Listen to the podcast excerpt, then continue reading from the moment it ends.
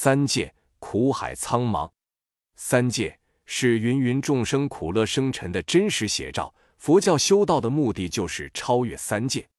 超越三界有两种情形，即横出三界和竖出三界。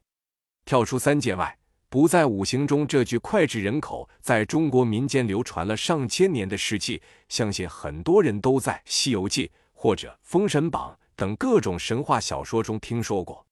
但对这句话含义的理解，可能除了朦朦胧胧的感觉属于超脱生死的境界外，并没有太多更深入细致的了解。其实这句话并非纯粹佛教的观点，而是民间糅杂了佛教和道教思想后所产生的一种似是而非的认识。虽然三界是佛教术语，但五行理论属于道教思想。三界是佛陀的世界观。佛教认为，在宇宙中以性质分类存在两种世界：一凡界和圣界。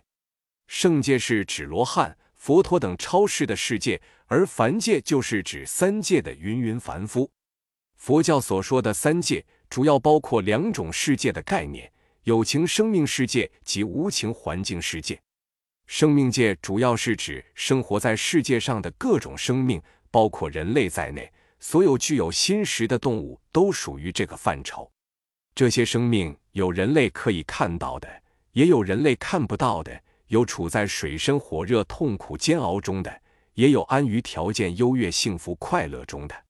但佛教认为，必须具有心识者才是有情生命，把草木等植物都纳入无情世界范畴。时下很多误解佛教的人认为，植物也是有情。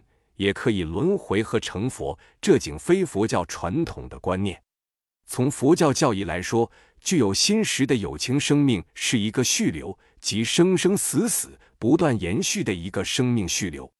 无论是轮转于三界的凡夫生命，还是解脱成佛的圣者生命，都不会永远消失，只是在刹那刹那地变化着。